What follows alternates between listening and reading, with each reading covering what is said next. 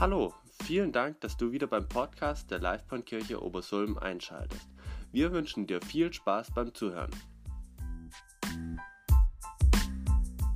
Genau, und ähm, entsprechend äh, waren die letzten drei Wochen relativ stressig, war auch relativ viel zu tun, weil wir dann auch noch relativ viel mithelfen durften. Von daher hatte ich gar nicht so unendlich viel Zeit zum Vorbereiten, aber äh, trotzdem hat mich ein Gedanke quasi die ganze Zeit begleitet. Wir können wir quasi die erste Folie schon mal auflegen.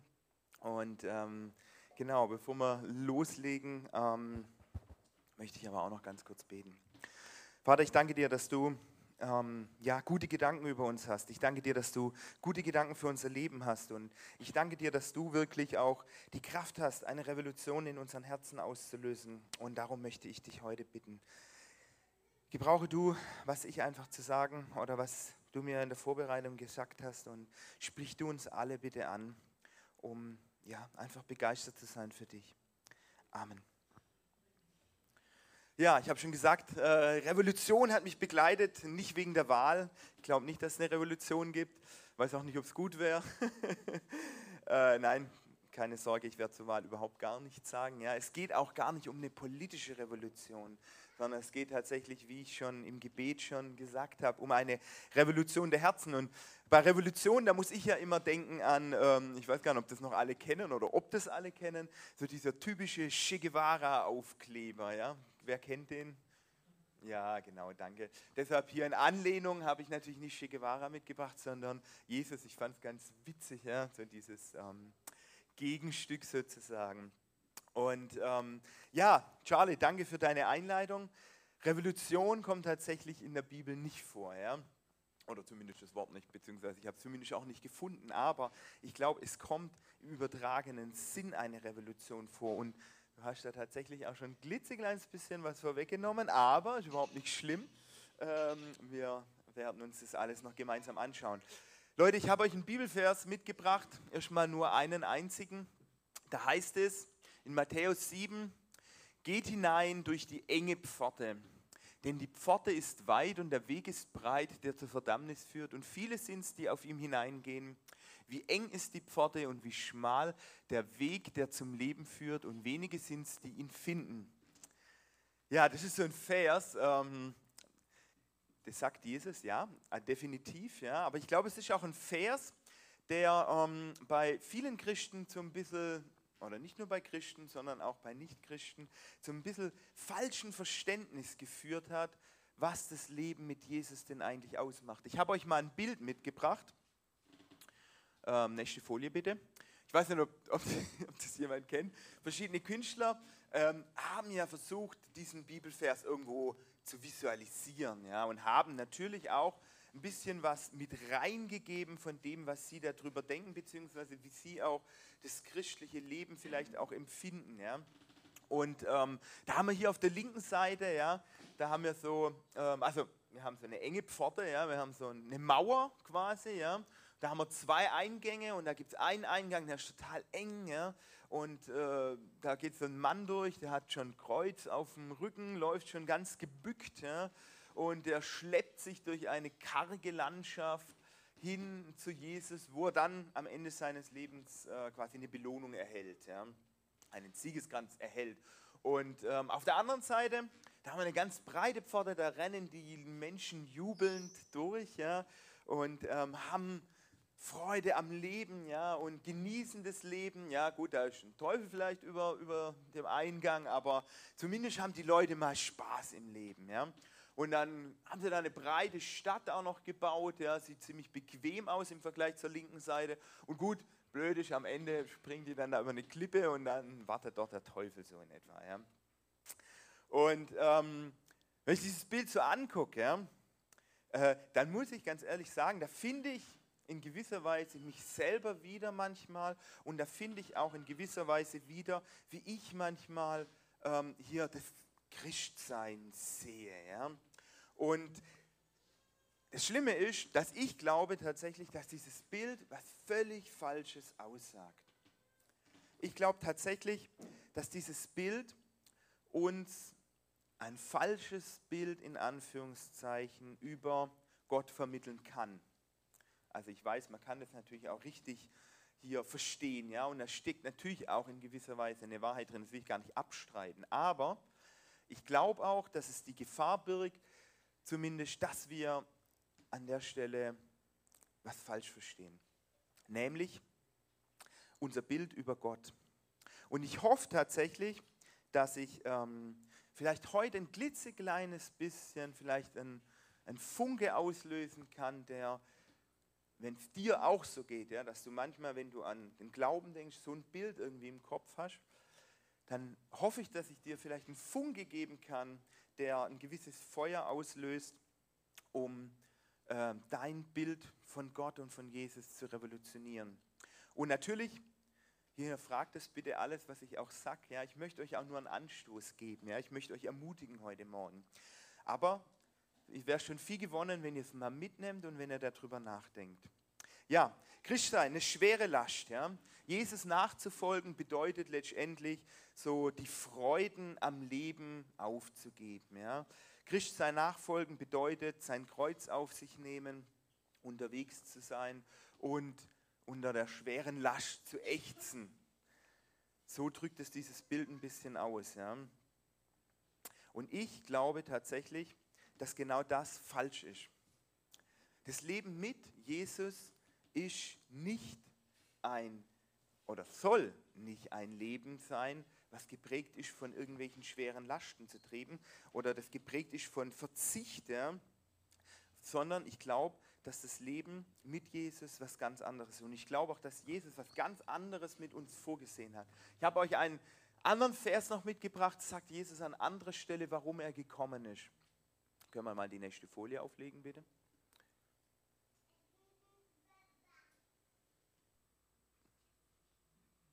Ja, ganz genau. Da heißt es nämlich in Johannes 10, Vers 10, ja, ich bin das Tor. Wer durch mich hineingeht, wird gerettet werden. Wo, auch, wo er auch hinkommt, wird er grüne Weiden finden. Ein Dieb will rauben, morden, zerstören. Ich aber bin gekommen, um ihnen das Leben in ganzer Fülle zu schenken. Und als ich diesen Vers so in der Vorbereitung dann gelesen habe, im Gegenzug quasi zu diesem Bild, was ich euch gerade aufgelesen habe, da ist mir das wieder wie Schuppen irgendwie von den Augen gefallen. Ja? Und ich habe angefangen, diesen Satz so richtig auf meiner Zunge zergehen zu lassen. Ja? Dass Jesus sagt, ich bin gekommen, um dir ein Leben in Fülle zu geben. Was ein Leben in Fülle ist, werden wir nachher noch ein bisschen sehen. Ja? Aber Jesus sagt ganz klar, er ist nicht gekommen, um uns ein Leben zu geben, ja, was, was irgendwie geprägt ist von Entbehrungen, ja, weil Gott irgendwie einen Spaß dran hat, uns irgendwo ähm, runterzudrücken oder uns die Freude am Leben zu nehmen. Nein, er ist gekommen, um uns ein Leben in Fülle zu geben. Und Leute, ich glaube, es ist einfach so eine verbreitete ähm, Lüge einfach, dass, ähm, so, eine so, eine verbreitete Lüge, dass, dass ähm, Jesus gekommen wäre, um uns irgendwo, sagen wir mal, runterzudrücken oder uns um die Freude uns am, am Leben irgendwo zu nehmen. Und mir ist dann so ein bisschen eingefallen, ja, was hat denn Jesus gemacht? Sein erstes Wunder war zum Beispiel nicht, dass er irgendjemand ein, ein, Kreuz auf die Schulter gelegt hat und ihm äh, quasi irgendwas weggenommen hat, sondern sein erstes Wunder, was er getan hat, war, dass er auf einer Hochzeit ähm, Wasser in besonderen Wein verwandelt hat. Ja? Und es ist für mich einfach auch so ein, ja, so ein Zeichen einfach. Ja? Gott ist nicht der Tyrann, der irgendwie unser Leben einengen möchte. Gott ist nicht der Tyrann, der uns irgendwo die Freiheit nehmen möchte, sondern ganz im Gegenteil. Er ist gekommen, um uns das Leben in Fülle zu geben. Und natürlich ist immer auch so ein bisschen die Frage, was ist wirklich gut für dich? Ja? Wir denken ja manchmal, keine Ahnung, was weiß ich, dass, dass irgendwelche Dinge in unserem Leben uns gut tun, die uns in Wirklichkeit gar nicht gut tun. Ja? Mir ist das so ein Bild von einer Autobahn eingefallen. Ja? Natürlich ist es so, dass Gott auch gewisse Leitplanken gibt, ja? dass er gewisse Schutzmauern sozusagen aufstellt, um uns zu sagen, ähm, das ist nicht gut für dich. Ja? Natürlich gibt es in der Bibel einige Stellen, wo es einfach auch darum geht, uns zu helfen, unser Leben, unser Zusammenleben auch zu ordnen. Ja? Aber es, das Ziel ist nie dabei, von wegen, dass wir, dass Gott uns irgendetwas vorenthalten möchte, was besondere Freude irgendwie wäre, sondern das Ziel ist immer dabei, dass Gott uns schützen möchte, vor uns selbst und auch voreinander. Also ein Vater würde natürlich seinem Kind an die Hand nehmen und es aufhalten, wenn es versuchen würde, dort oben über die A81 zu rennen. Natürlich ist es so, dass Gott manche, sagen wir mal, ja, Empfehlungen mitgibt, wenn man es mal sehr positiv formuliert, oder auch uns mitgibt, Gebote, sage ich jetzt mal, um uns in gewisser Weise zu schützen. Aber das Entscheidende dabei ist, dass er das nicht gibt, um uns irgendwo zu gängeln oder um uns einzuschränken, sondern das Entscheidende ist, dass er uns dieses, ja, diese Leitplanken manchmal mitgibt, um uns zu schützen. Und ganz am Anfang in der Bibel, da war das Erste, was der Teufel versucht hat und das Erste, was er auch hinbekommen hat, ist, hat das Vertrauen der Menschen, dass Gott es gut mit ihnen meint, hat er erschüttert. Er hat es hinbekommen, dass die Menschen daran gezweifelt haben, dass Gott es wirklich gut mit ihnen meint. Und das hat dazu geführt, dass diese Gemeinschaft mit Gott zusammengebrochen ist. Und ich glaube auch, dass es heute immer noch so ist, dass das Ziel des Teufels immer ist, uns ein falsches Bild über Gott und über seine Liebe zu uns zu vermitteln. Und manchmal tut er das sogar mit so einem religiösen Anstrich oder sowas, ja? dass er uns das Bild eines zornigen, tyrannischen Gottes irgendwo aufmalt, der nicht möchte, dass wir unser dass wir Freude im Leben haben, der nicht möchte, dass wir die Fülle in diesem Leben schon erleben, sondern der uns irgendwo verdröstet auf ein Paradies irgendwann mal.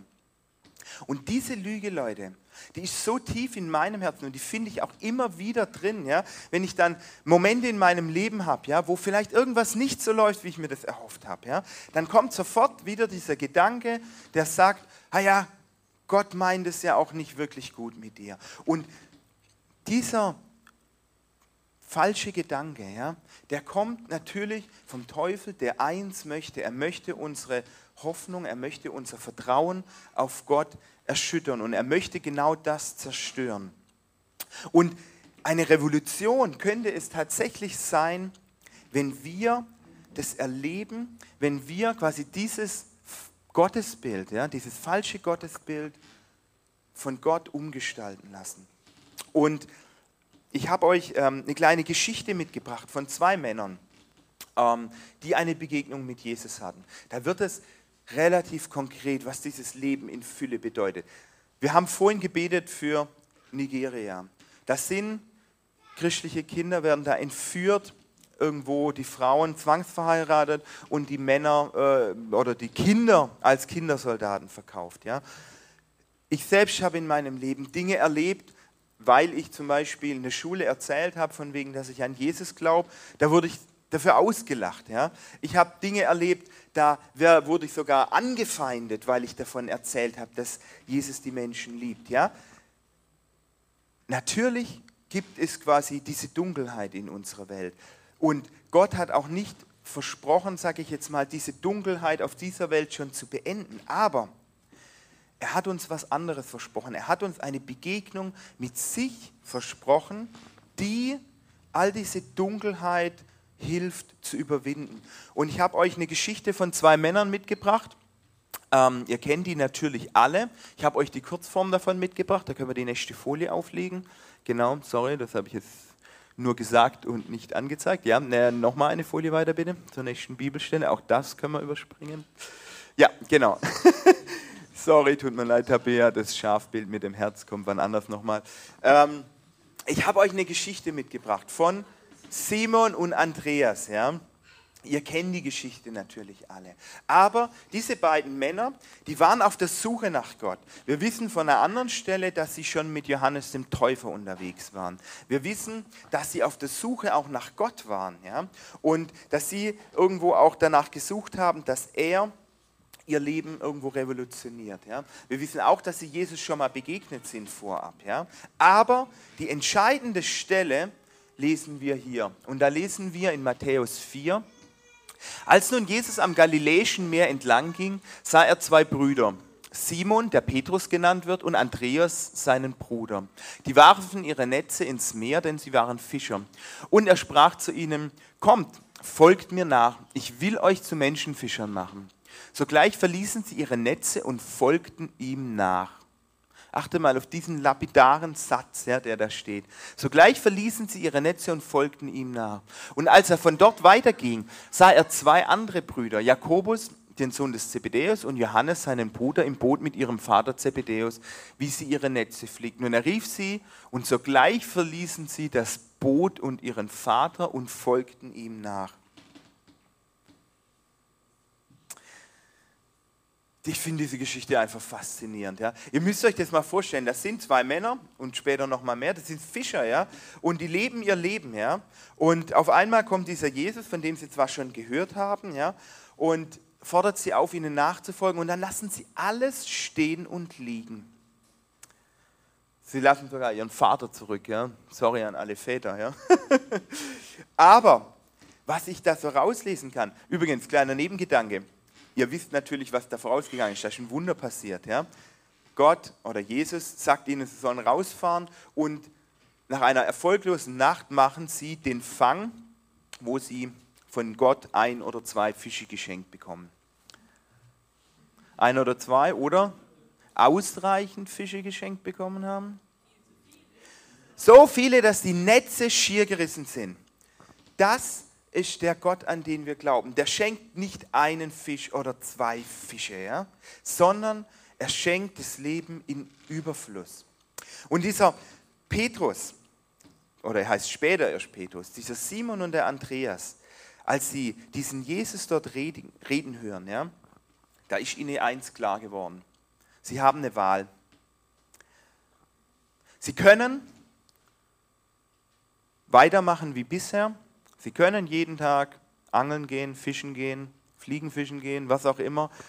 Sie können ihr Leben einfach weiterleben wie bisher. Sie können sonntags in die Synagoge gehen, Sie können am Sabbat irgendwo äh, pausieren, Sie können irgendwo ein traditionelles religiöses Leben leben.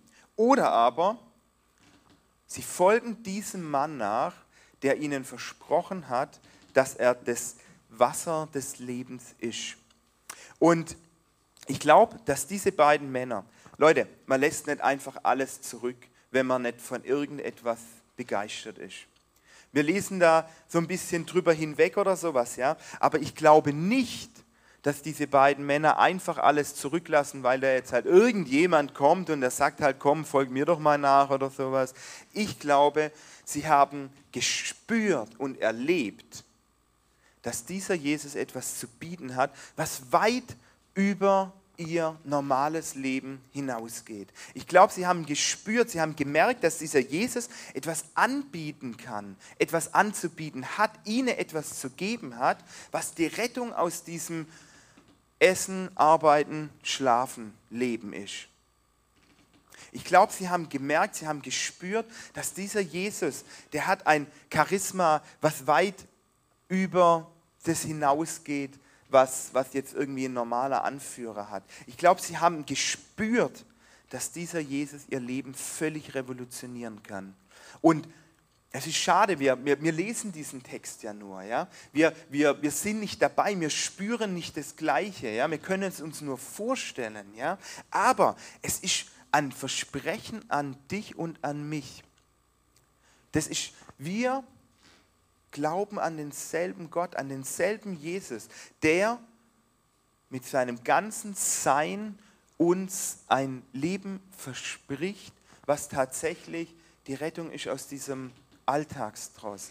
Dass die Rettung ist aus dieser äh, Belanglosigkeit, dieser Sinnlosigkeit. Dieser Jesus, dem, wo der Andreas und der Simon bereit waren, alles zurückzulassen, genau den gleichen Jesus kennen können wir auch kennen. Aber was auch ganz klar ist, Simon und Petrus, sie müssen sich entscheiden. Und niemand konnte ihnen diese Entscheidung abnehmen und niemand kann dir diese Entscheidung abnehmen. Möchtest du es versuchen? Möchtest du dieser vielleicht auch noch zaghaften Hoffnung nachgehen? Möchtest du alles auf eine Karte sagen. Weil, ganz klar, diesem Jesus nachzufolgen, man sieht es ja auch, das hat Konsequenzen, das wird dein Leben umkrempeln. Aber es ist eine Entscheidung. Und diese Entscheidung musst du ganz allein für dich treffen. Gott hat keine Enkelkinder, heißt es. Ja? Heißt so viel wie, wenn deine Mutter und dein Vater vielleicht gläubig sind und du bist ja irgendwo mit aufgewachsen oder sowas. Das reicht nicht. Du musst dich entscheiden, diesem Jesus nachzufolgen. Gott stülpt dir nichts über. Gott sagt nicht von wegen, naja, du bist ja im christlichen Land aufgewachsen, du bist ja irgendwo getauft und irgendwo religiös gewesen. Nein, überhaupt gar nicht. Gott verlangt von dir eine Entscheidung für sich.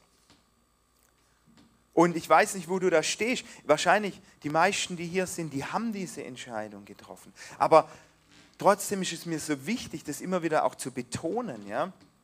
Diese Revolution kann nur beginnen, wenn du auch bereit bist, mitzugehen, wenn du bereit bist, dich darauf zu einzulassen, wenn du bereit bist, diesem Jesus eine Chance zu geben, von dem so viele andere Menschen begeistert sind, ja, und von dem du vielleicht gehört hast. Aber du musst diesem Jesus selber eine Chance geben. Ja. Und was passiert dann, nachdem wir diese Entscheidung getroffen haben? Kommen noch mal ganz kurz zu diesem Bild zurück, ja. Für mich war das immer so, ich habe mir das immer so vorgestellt, ich gehe einmal durch diese Pforte durch und dann bin ich Christ. Ich gehe einmal durch diese Pforte durch und dann bin ich irgendwo Teil vom Club. Ja. Ob das jetzt gut oder schlecht ist, ja. Wir haben schon gehört, Leute, diese Entscheidung ist gut, die lohnt sich. Ja? Gott wird dir in deinem Leben begegnen und er wird dir Dinge schenken. Vielleicht nicht unbedingt Material, vielleicht auch nicht deine Träume erfüllen, die du dir irgendwo so ausgedacht hast für dein Leben oder sowas. Aber ich bin davon überzeugt, dass dieser Jesus dein Leben so positiv auf den Kopf stellen kann, dass du, genau wie der Petrus danach sagst, ich würde diese Entscheidung immer wieder neu treffen. Ja? Das haben wir schon korrigiert an diesem Bild. Aber das Zweite, was ich noch glaube, was völlig falsch ist, dass man den Eindruck bekommt, ich gehe einmal da durch und dann, genau, bin ich Teil vom Club. Leute, auch das ist völlig falsch. Du hast dich nicht einmal für Jesus entschieden und dann bist du für immer Christ irgendwo. Diese Entscheidung musst du jeden Tag neu treffen. Das hört sich irgendwo bitter an oder sowas. Aber es ist auch eine Chance. Wenn du gestern vielleicht lieber, was weiß ich, dir den ganzen Tag Serie geglotzt hast oder sowas, hast du heute wieder neu die Chance. Nein, sorry, blödes Beispiel. Aber du hast jeden Morgen, musst du dich entscheiden, möchte ich heute Licht sein Möchte ich heute in diese Welt hineingehen und ein Licht sein? Möchte ich heute in diese Welt hineingehen und Salz sein? Möchte ich heute in diese Welt hineingehen mit Jesus an meiner Seite, der mich auch durchträgt durch die Schwierigkeiten in meinem Leben? Leute, das ist eine Entscheidung, die wir jeden Tag neu treffen. Worum geht es in der Bibel? Was bietet dir Jesus an? Jesus bietet dir keine tote Religion an oder sowas. Jesus bietet dir an, Gemeinschaft mit Gott zu haben. Jesus bietet dir an, Gemeinschaft mit ihm selbst zu haben. Und wie funktioniert Gemeinschaft? Ich glaube, eines der intensivsten Beispiele für Gemeinschaft ist eine Ehe. Wir waren jetzt hier schon auf diesem, diesem Ehe-Triathlon. Ja? Und was wir gesehen haben, sind bei dem Brautpaar leuchtende Augen. Ja? Freude aneinander. Ja? Da sind die total verliebt ineinander. Ja? Und die weichen nicht voneinander, von ihrer Seite, ja? wie zum Beispiel diese beiden hier, hübschen, die ich da mitgebracht habe. Ja? Aber wenn die ihre Ehe so leben, dass sie mit einer äh, hier vom Traualtar beginnen und am nächsten Tag ziehen sie in ihre eigenen Wohnungen, die eine nach Berlin, der andere irgendwo nach Bremen, und sie haben danach keine Gemeinschaft mehr miteinander. Ist es dann eine Ehe? Ist es dann diese Erfüllung von diesem Best Day Ever? Überhaupt gar nicht. Eine Ehe lebt davon, dass ich jeden Tag neu Gemeinschaft mit meinem Partner habe. Und nur so kann ich zum einen auch die Ehe genießen, nur so kann ich auch erfahren, dass es tatsächlich hier der Best Day ever ist und dass der danach weitergeht. Ja? Und wenn ich aber nicht in dieser Gemeinschaft lebe, ja, Wenn ich denke, ich habe einmal die Entscheidung für meine Frau getroffen oder sowas und dann ist es für immer völlig egal, was ich tue und egal, wo ich bin und wo sie bin, so in Stein gemeißelt. Nein, so ist es nicht. Und das Schlimme ist, ich kann es vor allem auch gar nicht genießen. Und genauso ist es auch bei einem Leben mit Gott. Du musst dich jeden Tag neu oder du darfst dich, sagen wir es mal, formulieren wir mal positiv, du darfst dich jeden Tag neu dafür entscheiden, diese Gemeinschaft mit Gott zu leben, ja? diese Gemeinschaft mit Gott auch zu genießen, diese Gemeinschaft mit Gott auch zu erfahren. Und nur wenn du das quasi immer wieder neu dich dafür entscheidest, wirst du auch erleben, wie Jesus tatsächlich auch dein Leben revolutionieren kann. Und jetzt haben die Jünger natürlich den ja, kleinen Vorteil gehabt, dass dieser Jesus, den sie kennengelernt haben, der dasselbe ist, den wir auch kennen, aber sie haben ihn damals als physische Person kennengelernt. Dieser Jesus ist ihnen begegnet als in Form eines Menschen. Ja? Das macht es natürlich ein bisschen leichter, nächste Folie, ihn zu sehen. Aber worum geht es denn bei Jesus sehen? Geht es darum zu sehen, wie er als Mensch ausgesehen hat? Oder geht es darum, ähm, zu wissen, keine Ahnung, äh, ob er irgendwie, was das seine Frisur war oder sowas. Nein, bei Jesus sehen, wenn es darum geht, jemanden quasi zu sehen oder wahrzunehmen, dann geht es darum zu sehen, wie er wirklich ist, was ihn ausmacht, was seine Gedanken sind, was er sagt, was er lehrt, was er für Gedanken über mich auch hat.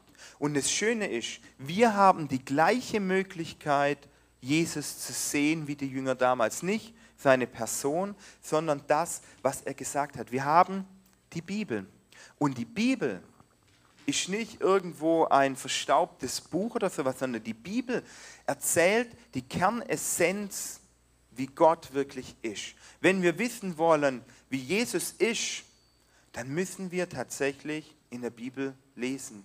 Denn dort steht drin, wie Jesus wirklich ist. Dort können wir ihn tatsächlich sehen. Dort können wir sehen und können wir auch unser Bild ähm, hier revolutionieren lassen. Da können wir sehen, wie Jesus, wie Gott uns tatsächlich liebt. Aber das können wir vor allem dann, wenn wir uns quasi die Zeit nehmen, wenn wir uns quasi Zeit für diese Beziehung nehmen, wenn wir im Wort Gottes lesen und uns dafür quasi auch Zeit nehmen. Aber das ist die Möglichkeit, wie wir Gott sehen können. Und wie können wir Gott hören? Ja, nächste Folie bitte. Ah nee, sorry, ich habe noch einen Vers, genau, wo es es auch so ein bisschen widerspiegelt. Da sagt ja Jesus zu den Schriftgelehrten, ihr forscht in der Schrift, also ihr könnt ja auch sagen, nicht das Gleiche, aber ihr könnt sagen, ihr forscht irgendwo in der Bibel, weil ihr glaubt, dass sie euch das ewige Leben geben kann und sie gerade verweist auf mich. Ich weiß, der Vers passt nicht hundertprozentig, aber das drückt für mich das so aus. Jesus sagt, die Schrift bezeugt von mir, die Schrift erzählt von mir, die Schrift erzählt davon, wie ich wirklich bin. Und wenn ihr mich sehen wollt, dann lest in der Schrift. Das zweite ist, Jesus hören. Die Jünger konnten tatsächlich so richtig, ah, oh nee, sorry, mit Jesus sprechen erstmal noch. Pardon. Ja, ich habe euch ein Handy mitgebracht, ein Smartphone, ja. Äh, für die, die es nicht wissen, man kann damit auch telefonieren tatsächlich, ja. Ist nicht nur zum YouTube-Videos klotzen und so weiter. Mit, Je mit Jesus sprechen, ja, die Jünger konnten es tun, die konnten ihre Fragen direkt an Jesus stellen, ja. Und für die, wenn du dir jetzt überlegst, oh, das ist ja unfair, dass die mit Jesus direkt sprechen könnten, kleines Geheimnis für dich, du kannst auch mit Jesus sprechen, ja. Man nennt es Beten, und was ist beten? Es ist ein anderes Wort dafür, mit Gott tatsächlich zu sprechen. Und das Schöne ist tatsächlich, ähm, dass Gott uns auch dazu ermutigt. Ja? Wir machen mal den nächsten Psalm. Da heißt es zum Beispiel, rufe mich an in der Not, so will ich dich erretten und du sollst mich preisen. Was heißt es? Natürlich, wir können mit allem, auch unserer Not, zu Gott kommen und er wird darauf antworten. Manche denken ja von wegen, ach, mein Gebet geht nur bis zur Decke. Aber das ist völlig egal, weil Gott ist unterhalb der Decke. Wenn du mit Gott sprichst, wenn du betest, ja, wenn du mit Gott sprichst, dann kannst du davon ausgehen, dass er das auch tatsächlich hört und dass er auch darauf reagieren wird. Und du kannst dir gewiss sein, egal ob du das in deinem Herz betest, ob du das laut betest, er hört es auch, weil er nicht in einem fernen Universum irgendwo ist und es nicht hören kann, sondern weil er mitten unter uns ist, wie er versprochen hat, weil er versprochen hat, sogar in uns zu sein, wenn wir das, diesen, diese Entscheidung mit ihm gehen zu wollen, ähm, wenn wir die getroffen haben. Das heißt, wir können tatsächlich mit ihm reden, wir können mit ihm sprechen. Und nicht nur in der Not, ja. Hans-Peter Reu hat es zum Beispiel, fand ich ganz witzig, ja, hat er erzählt, ja, er hat sich das vorgenommen, er, nimmt, er geht mit Gott Kaffee trinken, er geht mit Jesus Kaffee trinken. Und ich fand es sehr inspirierend, weil er gesagt hat, für, ihr redet mit Jesus wie tatsächlich, wie wenn er wirklich da wäre, ja. mit dem Wissen, dass er auch wirklich da ist, ja. Also das heißt, es geht nicht nur darum, dass wir unsere Not irgendwo zu Gott bringen können, sondern tatsächlich in dieser Gemeinschaft zu leben. Ja, und dann natürlich das Letzte, Gott hören. Und ähm, die, wo jetzt, nee, das genau, Gott hören, Jesus hören, habe ich den Uhu mitgebracht, ein kleines anatomisches Basiswissen. Der Uhu hört unglaublich gut und ich beneide ihn darum, ich höre selber nicht so gut. Und ähm, dieser Uhu, der, der lebt quasi davon zu hören. Und wir können tatsächlich auch, genau wie dieser Uhu, quasi Gott hören. Wir können nicht nur mit Gott reden, wir können nicht nur beten und er hört uns zu, sondern wir können tatsächlich auch Gott hören. Und äh, die, wo letzte Woche auf der Gemeindefreizeit dabei waren, die, wo ich nicht dabei war leider, weil wir ja auf einer Hochzeit waren, die haben da was ausprobiert. Ja, es ging tatsächlich einfach ganz banal darum, auf Gottes Stimme zu hören. Und ich möchte jetzt ganz kurz am Schluss noch die Gelegenheit bieten, wenn jemand da was erzählen möchte, ist ja überhaupt nicht spektakulär oder sowas, muss auch nicht spektakulär sein, aber einfach wie das denn war, tatsächlich auszuprobieren, auf Gottes Stimme zu hören. Wie kann denn das ausschauen, tatsächlich dann auch von Gott etwas zu empfangen? Hat da irgendjemand spontan Lust? Muss auch nicht sein, aber ich dachte, ich nutze die Gelegenheit, ähm, wenn jemand möchte, davon zu erzählen, was er denn da so erfahren hat. Irgendwie aber einen Bibelvers gehört hat oder was auch immer.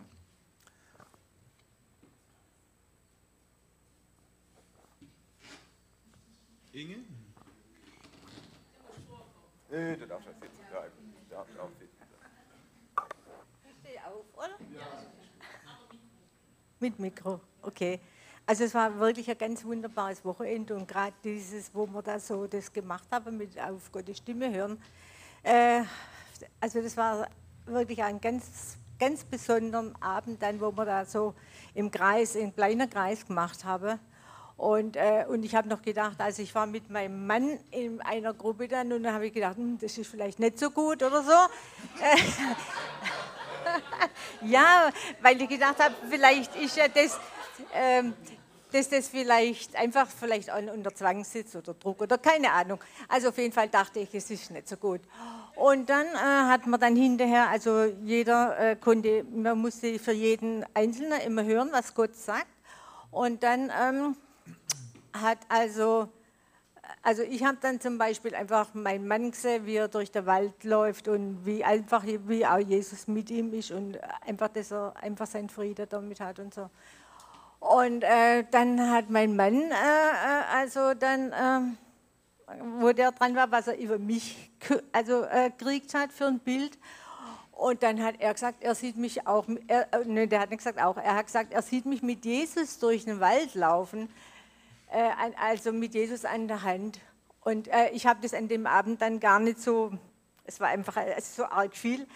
Und dann hinterher, jetzt ich, ist mir das so gekommen, habe ich gedacht, wow, was ist denn das für ein tolles Bild, wenn wir unabhängig voneinander jetzt so sagen, wir laufen miteinander quasi durch den Wald mit Jesus an unserer Seite. Da denke ich, wow, das ist doch so toll, wenn man so das noch nach so 50 Jahren so, so jetzt gesagt kriegt, äh, dass man miteinander äh, mit Jesus laufen kann, so Hand in Hand, dann finde ich das einfach ganz toll. Also es war ein ganz tolles Erlebnis.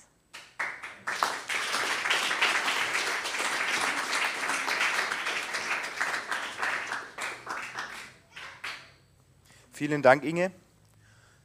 Sonst noch jemand, der auch ein, so ein Erlebnis hatte?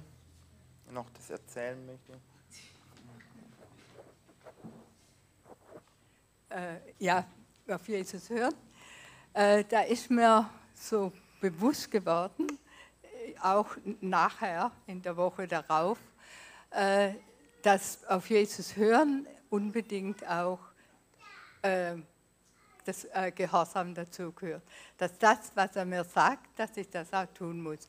Benjamin hat gerade vorhin ja auch den, äh, als äh, Petrus, äh, am, äh, als Jesus äh, aus dem Boot zu Petrus ins Boot steigt und sagt und dann predigt und hinterher sagt er, jetzt fahr hinaus und, und fische. Und der Petrus als Fischer hat gedacht, blöd, also was, das geht ja einfach nicht. Das ist, aber er hat dann gesagt, auf dein Wort hin will ich das tun. Und wenn Petrus das nicht getan hätte, obwohl es ihm unsinnig und er sich äh, vielleicht auch die Angst hatte, sich lächerlich zu machen, dann hätte er den großen Fischfang halt nicht gemacht und hätte nicht erlebt, wie Gott Wunder tut. Das ist mir so klar geworden. Und jetzt muss ich einfach ein äh, was ich selber da erfahren habe oder wie mir ähm, ich habe eine Bekannte, da war mit, mit der ich so lose in Verbindung stehe, also keine sehr enge Freundschaft oder so. Und äh, ich habe abends mal äh, eine Sendung von Mensch Gott gehört und dann kam mir der Gedanke, schickt die der. Und ich, also kam und dachte, warum soll ich die der jetzt schicken? Oder, aber ich habe es getan. Und äh, das ist also mit das Größte, was ich bisher erlebt habe. Sie hat mir dann äh, kurz darauf, sie hat die Sendung angeguckt und gleich darauf dann äh, zurückgeschrieben, äh, wie sehr sie das bewegt hat und wie sehr das auch gerade ihre Situation ist, in der sie ist. Und also, um es kurz zu machen, sie hat am selben Abend ihr Leben Jesus übergeben. Und äh, also ich muss sagen, das war äh, mit das äh, größte Wunder, was ich erlebt habe. Aber deshalb möchte ich einfach auch ermutigen, wenn Jesus euch auch sagt, auch wenn es es auszuprobieren und es wirklich zu tun.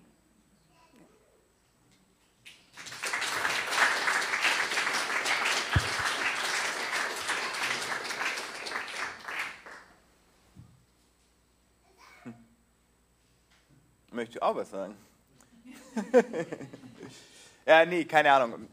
Noch jemand sonst? Ähm, ihr könnt euch auch natürlich einfach so nochmal austauschen untereinander.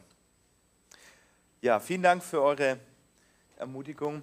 Ähm, einfach ganz kurz nochmal, worum ging es heute? Ich glaube, Gott bietet dir ein Leben in Fülle an, einfach weil er es gut mit dir meint. Er möchte nichts wegnehmen, sondern er meint es von Herzen gut mit dir. Und wenn du quasi ihm nachfolgst, dann wirst du auch erfahren, tatsächlich, was es sein kann, dieses Leben in Fülle. Ja? Ein Leben, das sich wirklich lohnt. Ja? Und wie bei einer Ehe müssen wir uns aber auch jeden Tag neu dafür entscheiden, ob wir das eben leben möchten, diese Gemeinschaft, die Gott, Jesus mir anbietet. Und wie kann das dann ausschauen?